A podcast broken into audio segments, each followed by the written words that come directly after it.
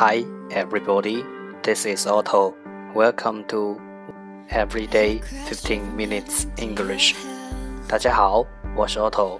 您现在收听的是荔枝 FM 幺四七九八五六，图听每日十五分钟英语。欢迎收听，欢迎订阅。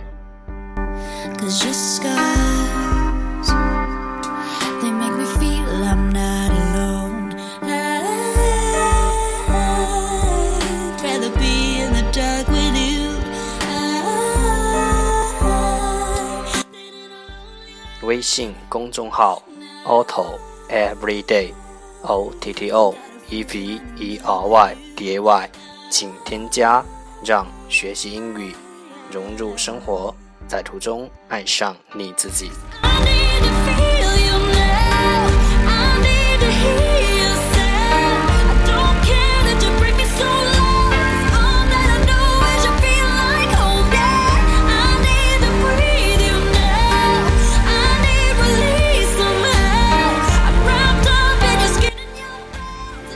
Okay, let's get started.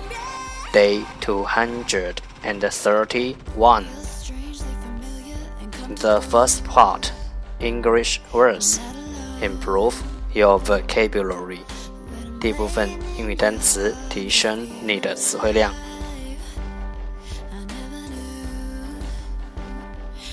十个词：authentic，authentic。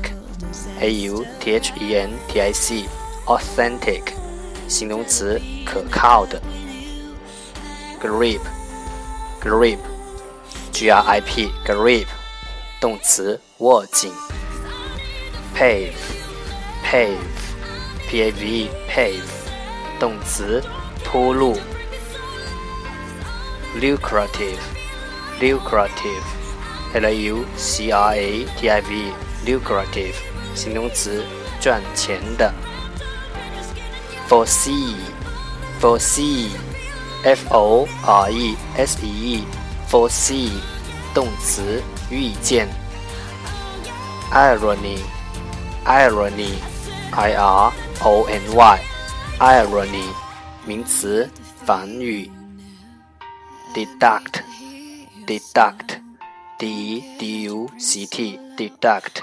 动词扣除，sore，sore，s o r e，sore，形容词疼痛的，endorse，endorse，e n d o r s e，endorse，动词赞同，eject，eject，e j e c t，eject，动词弹出。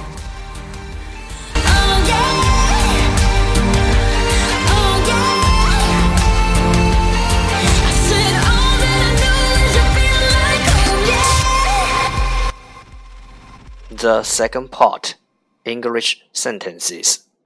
One day, one sentence. 第二部分英语句子，每日一句。Losing is a learning experience. It teaches humility. It teaches you to work harder. It's also a powerful motivator. Losing is a learning experience. It teaches you humility. It teaches you to work harder. It's also a powerful motivator. 失败是一个学习经验，它教你谦逊，让你更努力。它也是一个强大的激励来源。Losing is a learning experience. It teaches you humility. It teaches you to work harder. It's also a powerful motivator.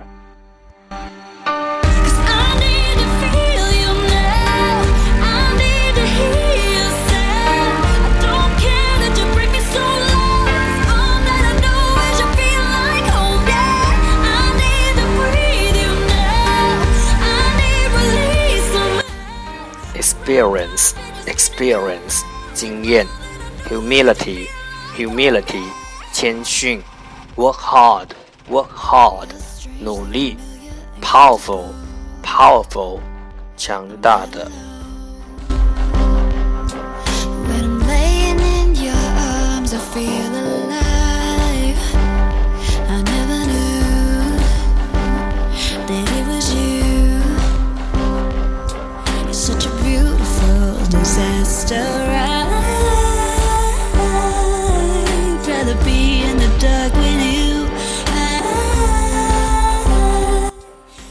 复读。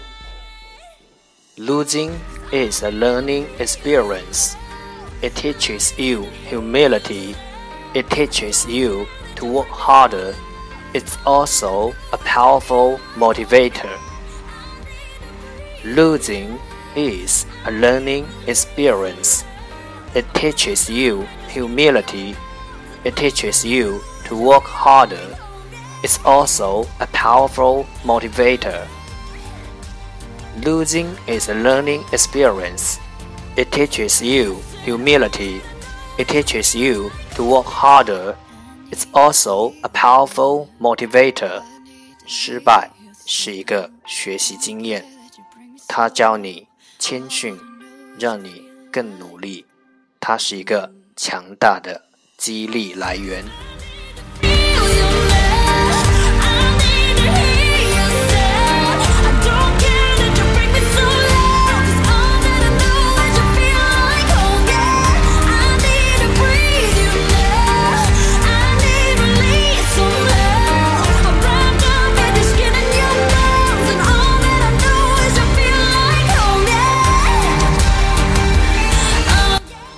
That's the end，这就是今天的每日十五分钟英语。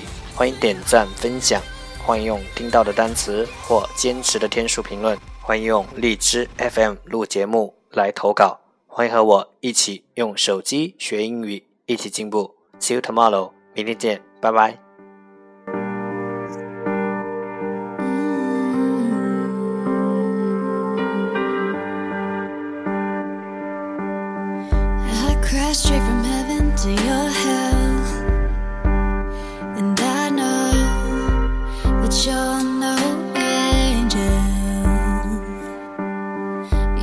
broken.